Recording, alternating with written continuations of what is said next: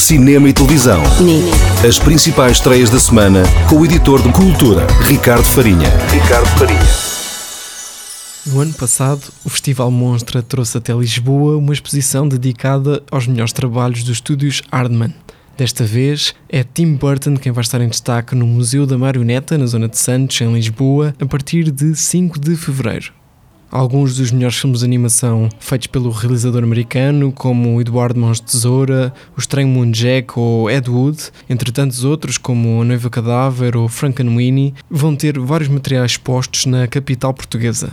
Vai haver desenhos originais, marionetas, armaduras, maquetes, material de pesquisa e adereços dos vários filmes.